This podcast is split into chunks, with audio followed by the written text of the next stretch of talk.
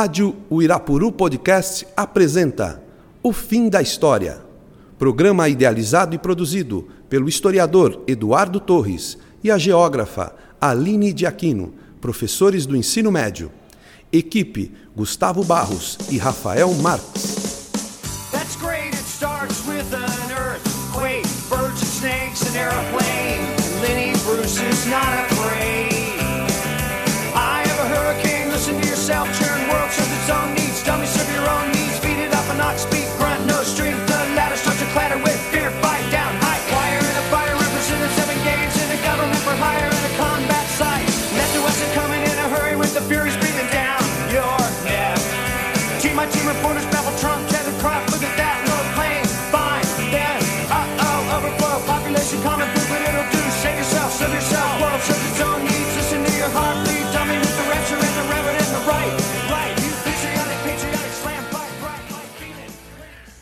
Aqui de novo no Fim da História, uma vez mais com a professora Aline, professora doutora Aline.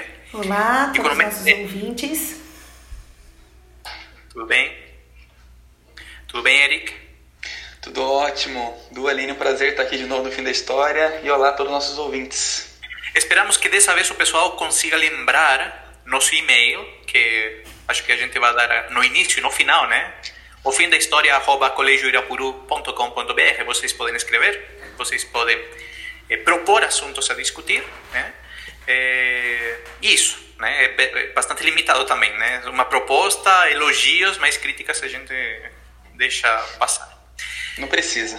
Não precisa, né? Sobretudo hoje em dia em quarentena, nós estamos muito sensíveis. A proposta de hoje tem a ver com a situação que estamos passando, tem a ver com eh, a situação mundial e faz referência ao mundo pós-coronavírus, né? A esse mundo que será um mundo diferente e será um mundo diferente porque estávamos em pleno auge de muitas políticas internacionais, sabíamos como era a estrutura política também internacional, né, as esferas de poder, mas aparentemente depois desta crise a situação muda radicalmente nesse tabuleiro de xadrez que é o mundo. Esse é o assunto que nós discutiremos hoje. Aline, como é o mundo pós-coronavírus? Como será esse mundo pós-coronavírus? Bom, a gente observa pelas medidas adotadas pelos governos, né, uma maior intervenção do Estado é, no setor da saúde, né, e, e também na economia. Então, o Estado ele vem é, sai de uma situação coadjuvante, a gente não sei, posso pensar desse jeito, e ele passa a ter um papel é, muito mais à frente né, do, do combate ao coronavírus. certo? Isso no plano local, né? Os países eh, que por muito tempo deixaram de lado alguns investimentos ou, ou voltados para, para a sociedade, né? Como a saúde, como a educação, entre outras. Eh, hoje em dia se vê na necessidade de fazer um investimento de urgência, né? De emergência frente a essa situação do coronavírus. Eric, como é esse mundo? eu acho que. Como que é esse mundo? Eu acho que muito mais do que buscar respostas, a gente tem que saber elaborar as perguntas inteligentes, né? Talvez seja um mundo que a gente tem que se preocupar muito mais em elaborar perguntas para os problemas que nós já tínhamos do que pensar em respostas simples e diretas aos problemas, tá? Eu gosto muito de uma metáfora que eu escutei esses dias de que o mundo pós-corona vai ser o mundo no divã. Então vai ser o mundo e tudo que está incluído dentro dele sentaram no divã tentando olhar para si mesmo e tentar entender suas próprias angústias, né? Ali tocou num ponto que eu acho que é sensacional de a gente tentar focar no papel do Estado nesse novo mundo, né? Talvez nós passamos de uma ordem neoliberal, principalmente mais arraigada na década de 80 e 90, e vamos passar agora para um momento pós-coronavírus com o papel do Estado sendo reformulado, né? Ou não só reformulado, mas tendo outra conotação e sentido. Para temperar um pouco essas nossas perguntas sobre o que seria ou não o mundo pós-coronavírus, eu quero fazer uma citação muito breve aqui de um pedaço da obra do Carl Sagan. Para quem não conhece, acho que grande parte das pessoas que estão nos ouvindo conhece o Carl Sagan. Ele foi um físico estadunidense que dedicou grande parte da vida dele na propagação de ciência e principalmente no combate do que ele chamava de anticientificismo, obscurantismo, por aí vai. O Senna tem uma obra que é fantástica, eu recomendo a todos, até uma dica de leitura aqui, vamos dizer assim, O Mundo Assombrado pelos Demônios, a ciência vista como uma vela no escuro. E Sagan, nessa obra, faz vários, várias perguntas sobre o que é o que não é ciência, sobre como nós devemos tratar a ciência na sociedade, e eu acho que ele fez uma, uma profecia aqui que é pertinente para o nosso debate de hoje. Aspas, então, prossega.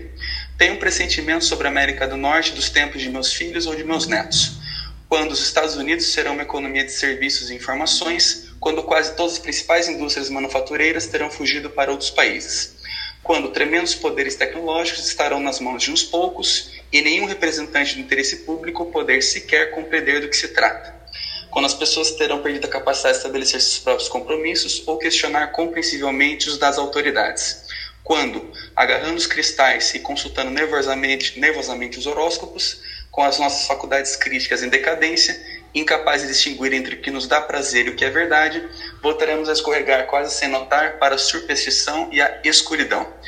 Fecha aspas. Então acho que o Sagan traz aí um panorama do mundo que nós vamos ter pós-corona, mas que na verdade é só um mundo que já estava em transformação e o corona vem como uma lente de aumento, do meu ponto de vista. Ele vem trazer as questões que já estavam latentes com uma proporção em muita maior escala.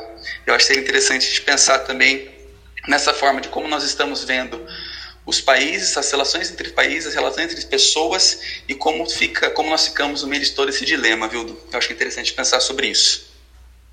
A gente em espanhol, a gente pronuncia o esse cientista como Sagan, Carl Sagan. Carl Sagan. Carl Sagan, né? A gente, né? Nós nos caracterizamos por pronunciar as coisas como nós falamos em espanhol, com barbarismos, ou seja, pronunciamos a, a língua estrangeira tal qual como ela está escrita. Tal qual começa. Né? Então eu vou chamar ele de Sagan, tudo bem? Ótimo, ótimo. É... Quando ele escreveu isso, você sabe? 1995, um ano antes da sua morte. Ele morreu em 96, né? Ele teve uma trajetória bem grande da década de 80 e 90 e falece em 96. É, eu pergunto isso porque a Guerra Fria já acabou né? Uhum. Ano 91, a União Soviética se fragmenta. É, e o triunfo do liberalismo é reconhecido por todos, né? Inclusive nós temos aquele aquele cientista que morreu ano passado, né? É, que deu nome a nosso podcast, né? O fim da história, o Fukuyama. Fukuyama.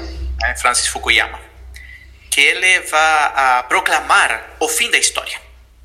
E por que é o fim da história? Porque o liberalismo é triunfante. Então, o que nós vemos hoje em dia e que você fala, né, é esse, essa, esse enfraquecimento das políticas liberais, né? É, como você diz, sobre esse lente de aumento, em história nós chamamos isso de aceleração da história, né? Existem certos momentos em que a história se acelera e essa aceleração é provocada por algum evento eh, um evento internacional, um evento que marca a época, enfim, por exemplo, eu posso falar Primeira Guerra Mundial acelera a um, participação feminina na sociedade. E por que acelera a participação feminina? Porque quando os homens vão para o campo de batalha, alguém deve tomar conta das indústrias. Então, se convoca aos grandes exércitos de trabalhadoras, né, mulheres, e que elas começam a trabalhar nas indústrias para manter a economia funcionando. Logo depois que termina a Primeira Guerra Mundial, as mulheres são dispensadas, né? Só que isso já gera uma segunda luta, né, que vai ser a integração definitiva do mundo feminino dentro da sociedade, inclusive provocando a luta pelo direito ao voto em muitos países. Então nós chamamos isso como aceleração da história. Outra característica da aceleração da história que nós estamos vendo agora é a utilização, por exemplo, nós como professores, da educação à distância. A educação à distância está sendo discutida há décadas, né? Eh, desde finais do século XX, me atrevo a, a arriscar. E de um momento para outro, nós tivemos que aplicar, saindo da teoria, saindo da discussão, tivemos que aplicar a educação à distância. É uma realidade. Aí nós vemos que há uma aceleração da história, né? Porque é um processo que vem sendo discutido, vem sendo teorizado, vem criando-se ferramentas, mas de um momento para outro, assim, radicalmente, né? Eu lembro que eu estava na escola uma segunda-feira e se declarou a quarentena a partir da terça. Então, na terça-feira, nos falaram: fiquem em casa e a partir desse momento a, a aula vai ser desde um quarto, desde teu lugar de moradia.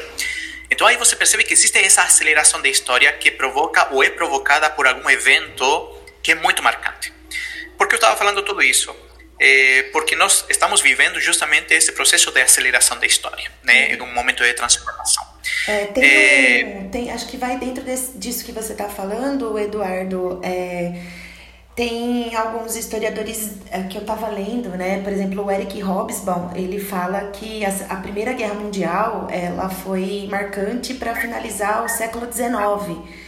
E, e aí você tem agora o, o coronavírus, né? Então precisava de algo impactante que finalizasse o século XX, né? Então, acho que se enquadra dentro disso que, que você está falando, né? Porque vai ter uma mudança, né? As pessoas, as pessoas já estão mudando, né? Uma, vai precisar ter toda uma reorganização da sociedade, né? O, o que você traz ali né, é uma coisa muito interessante, porque hum, é o fim do século XX, alguma coisa que eh, colocasse a lápide no século XX. Porque o que se espera depois da Guerra Fria ali, né? Se espera que o mundo seja um mundo pós-Guerra Fria. E esse mundo pós-Guerra Fria era um mundo de fragmentação, né? Porque a União Soviética se está fragmentando, está perdendo peso, está perdendo valor, está perdendo reconhecimento na Europa do Leste. E que acontece? Acontece uma coisa um pouco diferente. Estados Unidos, através das suas políticas liberais, dá uma força no que é chamado, no, no que foi chamado de globalização.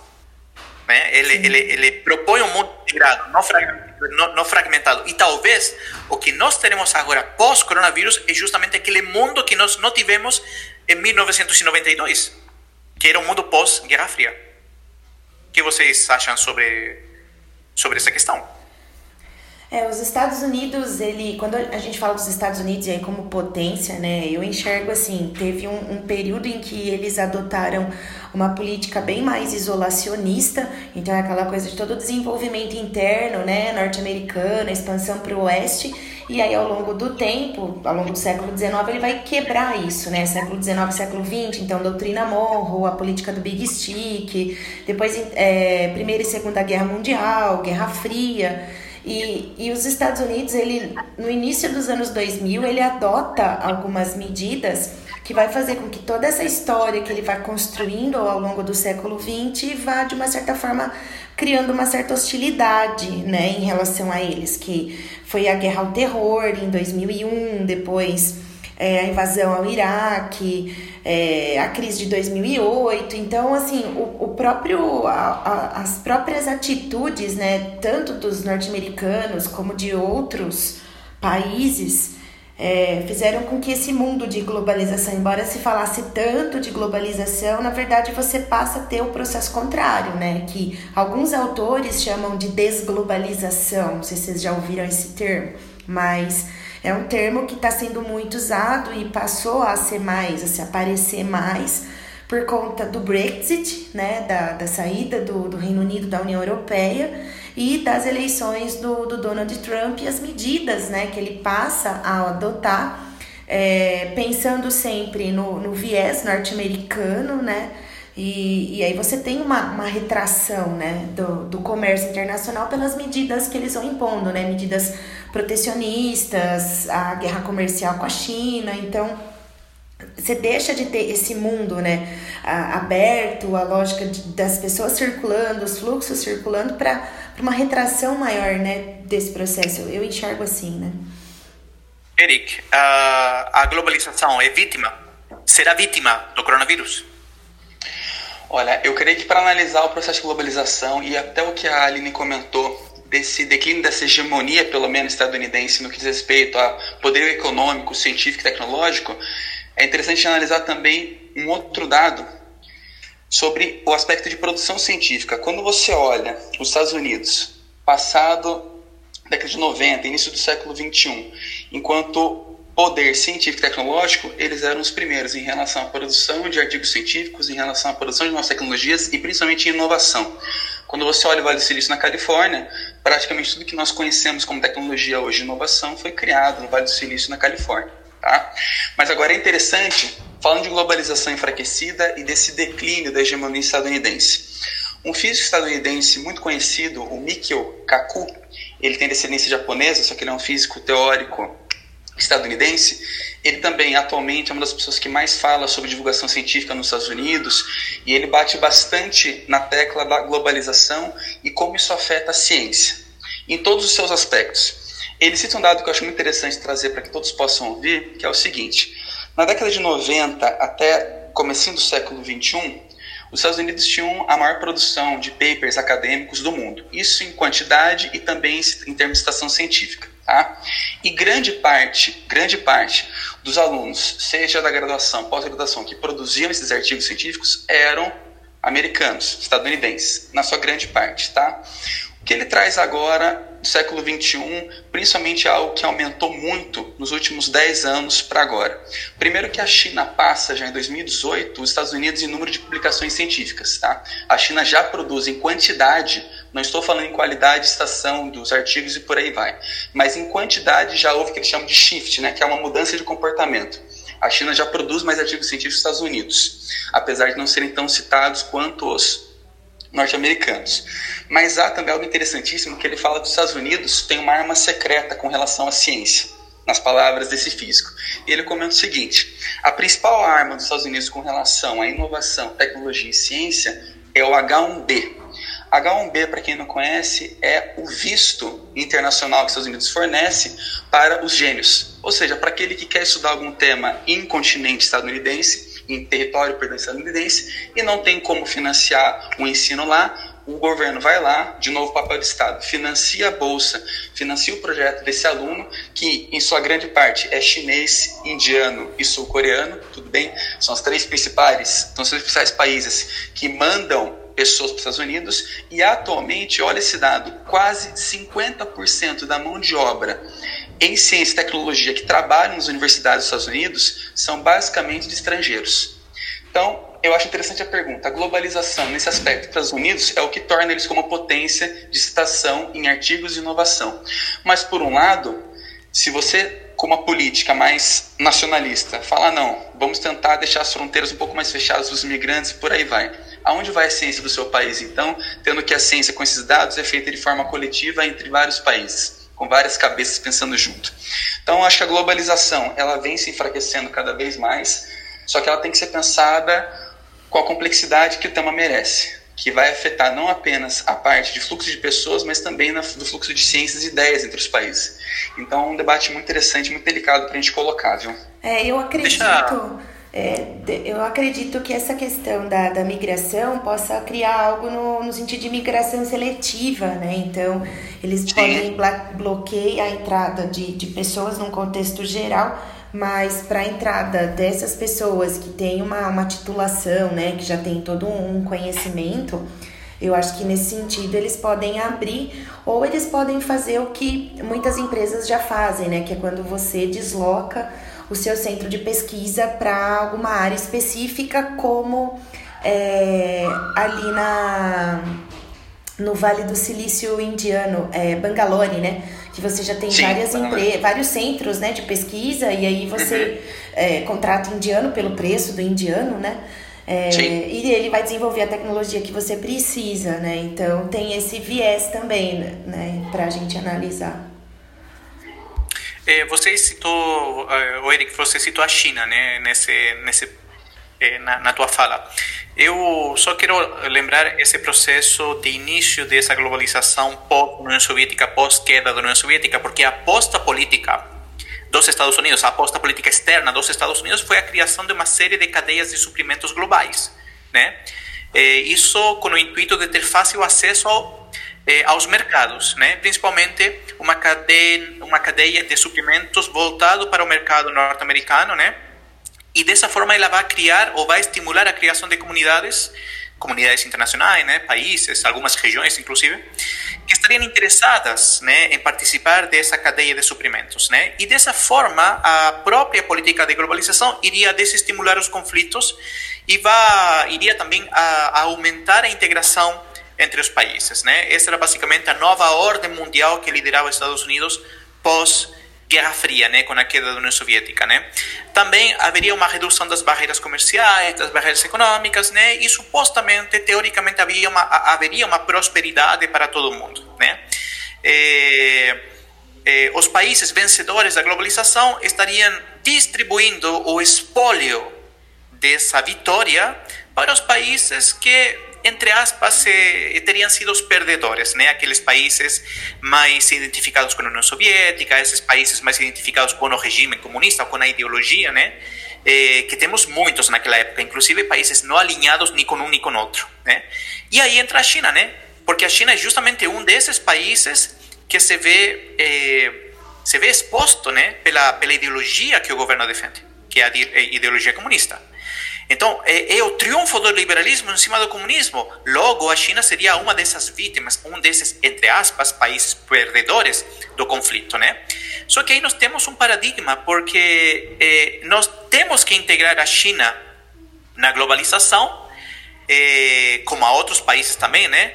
É, e a China vai tomando essas políticas integradoras e as vai usando a seu próprio favor porque ela facilita a instalação de indústrias, de empresas, né? Ele abarata o custo, o custo de produção, né? Ele cria condições para que os países passem a depender da China.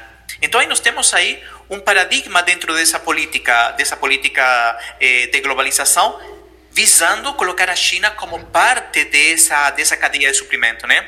Eh, nós também, dentro dessa política de globalização norte-americana, também temos uh, uma variedade de iniciativas que se projetam para interconectar os povos do mundo. Por exemplo, né, e a Aline deve saber muito bem isso aqui, durante duas décadas, os Estados Unidos projetaram um corredor energético eh, do Turcomenistão, por exemplo. Né? E esse corredor energético tinha que passar pelo Turcomenistão, tinha que atravessar o Afeganistão, tinha que passar pelo Paquistão e tinha que chegar até a Índia.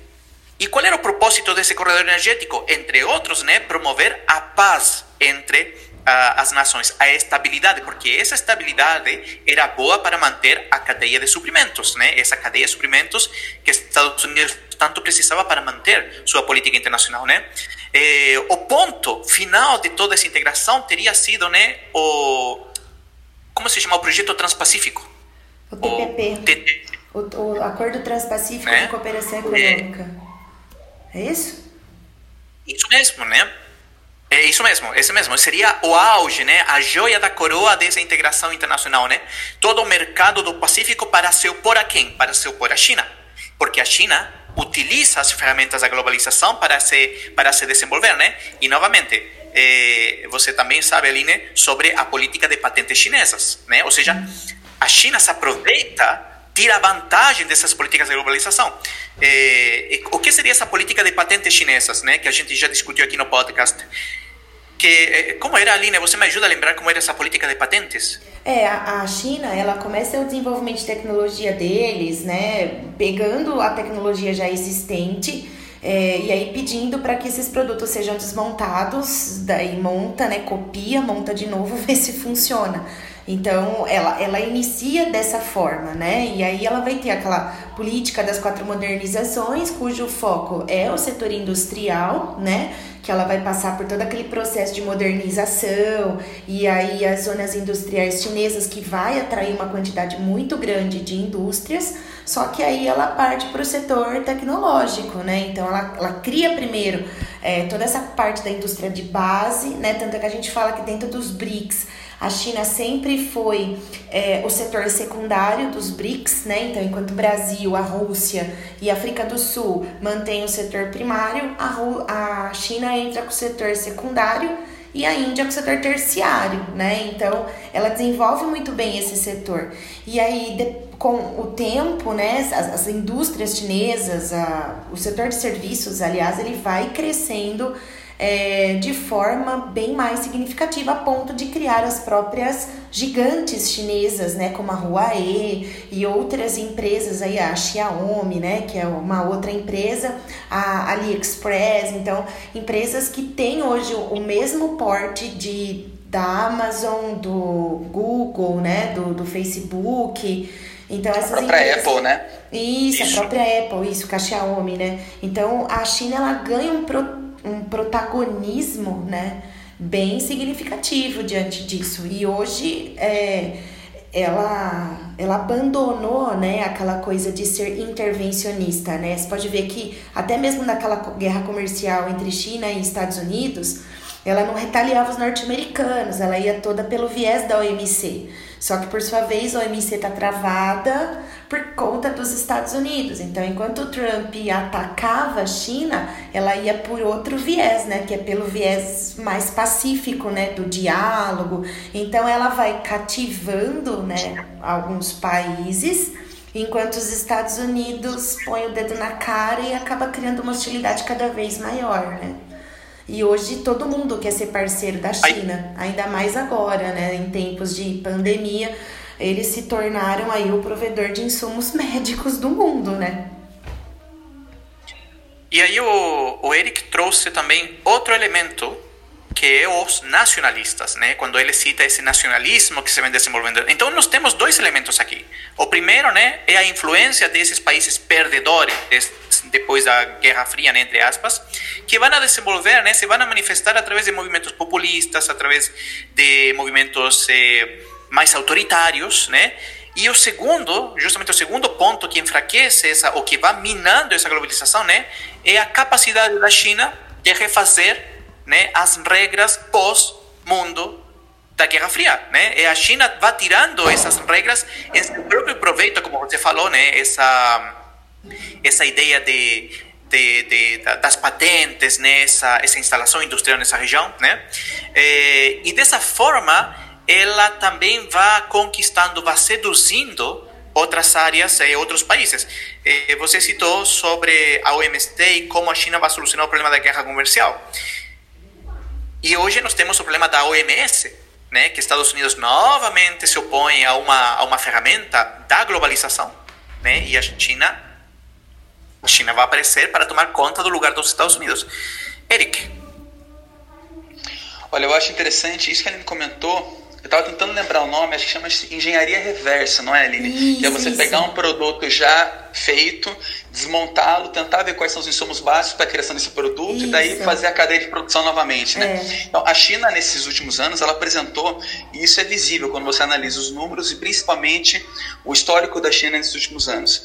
Ela saiu dessa produção, desse regime de patentes, engenharia reversa, para tentar entender o que o mundo fazia, copiar a princípio para produzir no seu próprio país ou seja, nacionalizar então esse produto para parar de haver tanta importação.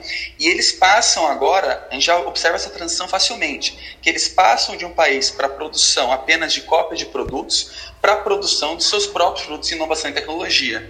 Fato, eu lembro muito bem que, se eu não me engano, foi em 2013 isso, foi em 2013, quando eu estava fazendo intercâmbio meu no país de Gales, que é um país pequeno, na minha sala tinha 20 chineses, 20. Tinha dois brasileiros e um amigo meu, 20 chineses e cinco galeses, que eram lá do, do país mesmo.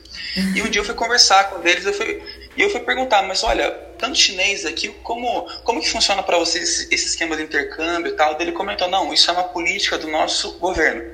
Então, o governo, para todos os alunos da China, eles fornecem uma bolsa e é obrigatório todos os alunos passarem um ano fora e voltarem para a China para aplicar esse conhecimento lá. Então, para mim ficou muito claro essa transição de mercado que a gente estava propondo. Simplesmente pegar, fazer uma engenharia reversa e copiar um produto para fazer a produção de ciências no, no, seu próprio país. E isso você vê a explosão de artigos científicos que teve, que teve na China passando já aos Estados Unidos. É. E eu acho só para complementar um pouco a, Desculpa, pode falar, né? Não, eles têm, a, em, em, número de patentes, eles aumentaram bastante, né, a, a, quantidade, assim. Eu lembro que quando a gente fez o outro podcast, era coisa, assim, na casa dos, das 10 mil patentes, enquanto os Estados Unidos está na casa das 2 mil, mais ou menos. É, a China, o número de publicações bate quase meio milhão de publicações ao Nossa. ano que a China produz. Então, assim, são números surreais. O único, a única comunidade, isso é interessante, né? O único país assim, que supera é a comunidade europeia como um todo. A comunidade europeia, daí, como um todo de país, produz muito mais do que a China. Mas para finalizar muito rapidamente, para fazer um outro comentário sobre a sua fala da cadeia de suprimentos, dessa integração econômica pós-Guerra Fria e por aí vai, um fato interessante justamente aconteceu com a carga de respiradores da China, que parou nos Estados Unidos, e os Estados Unidos estava delicado para o Brasil, os Estados Unidos ofertou mais e acabou levando os respiradores, né? Então, nessa própria cadeia de suprimentos, que era para haver uma integração econômica, para haver essa distribuição, no final, quem disse mais alto foi o capital e não a integração econômica, né? O que talvez a gente pensar até que certo ponto a economia influencia nas outras coisas, o preço das coisas influencia e por aí vai. Acho interessante comentar sobre isso também.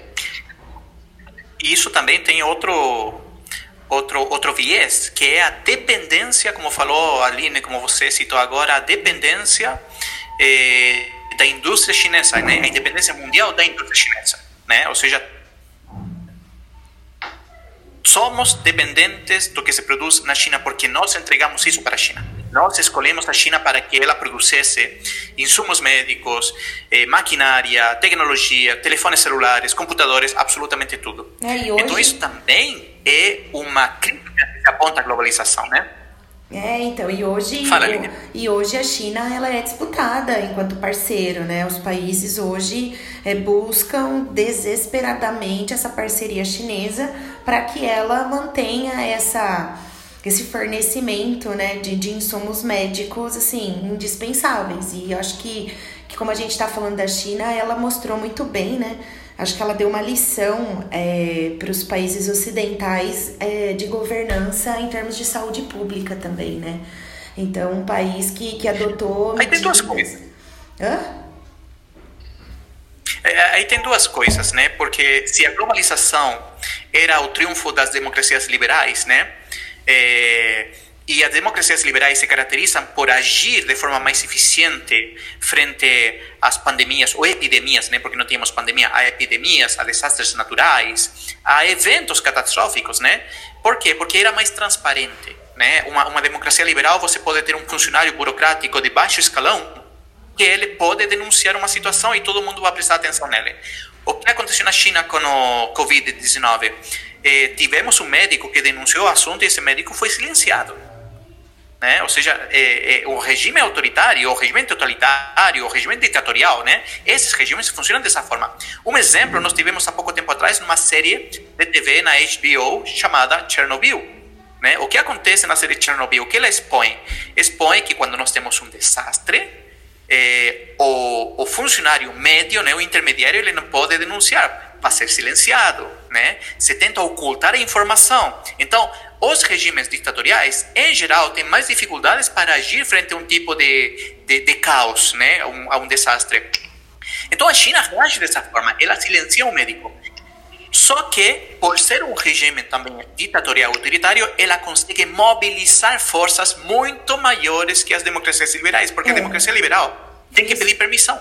Foi isso que eu é? quis, foi isso que eu quis dizer quando, foi isso que eu quis dizer quando eu falei que ela deu essa lição de governança que é exatamente por ser um governo mais ditatorial, em termos de você conseguir isolar, fazer um isolamento social, ela consegue fazer um isolamento muito mais rigoroso do que os países democráticos, né?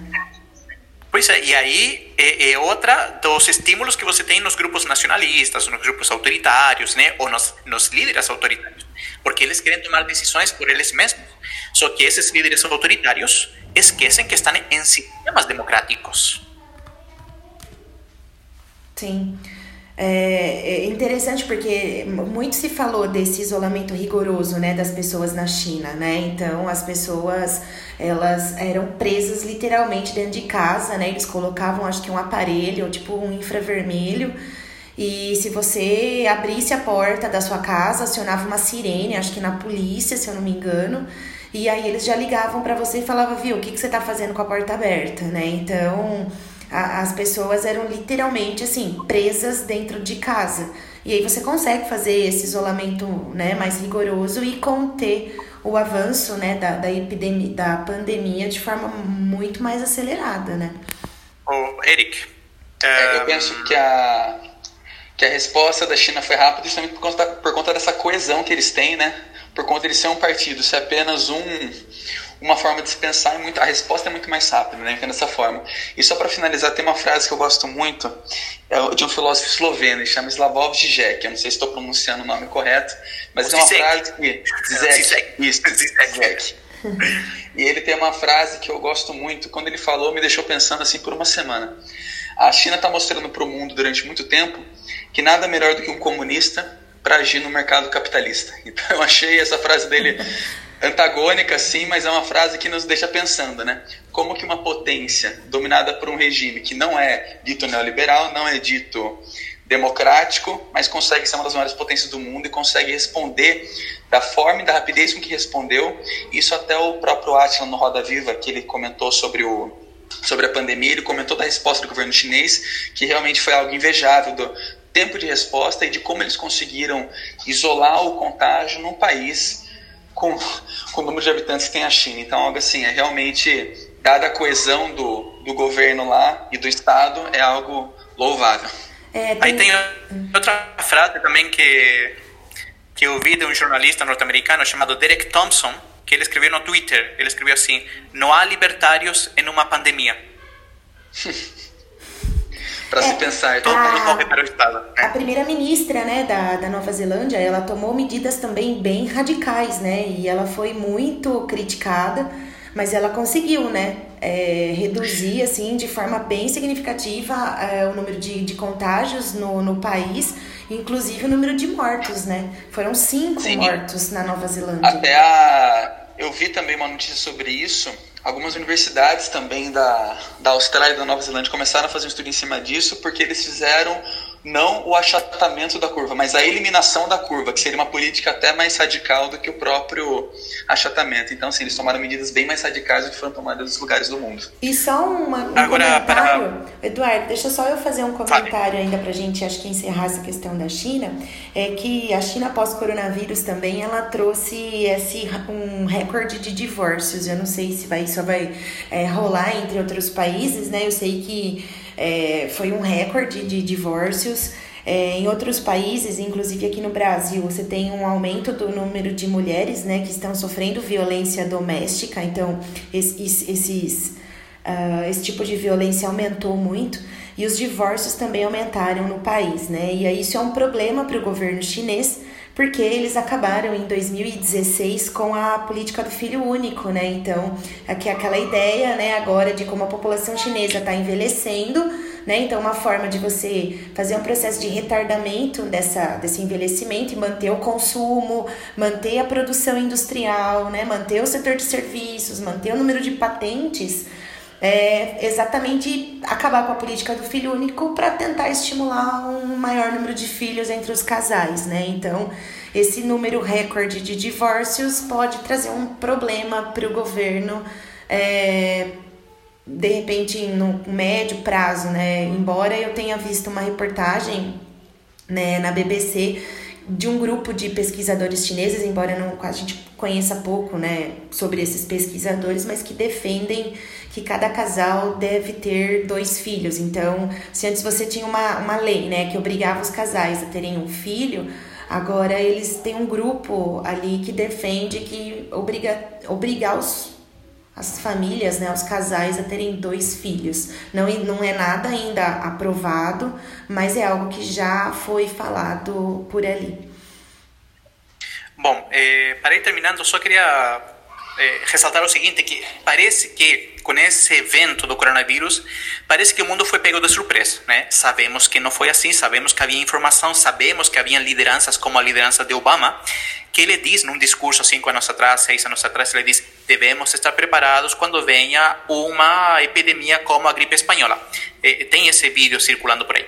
Mas parece que a gente foi pego de surpresa. E por quê? Porque entre aquele estudo, aquela área de estudo que deve estudar justamente as relações internacionais, né, as relações entre o Estado, eles não tinham contemplado uma pandemia como uma, uma possibilidade que provocasse um efeito tão devastador nos Estados, né?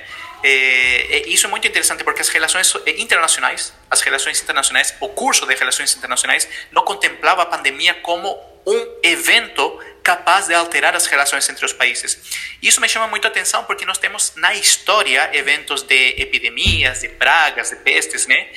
É, talvez a mais a primeira que foi registrada foi o que registra Tucídides, né, o historiador grego Tucídides, no seu livro chamado Guerra do Peloponeso, onde ele diz que há uma peste, ele registra que há uma peste que atinge Atenas no ano de 430 a.C., mais ou menos.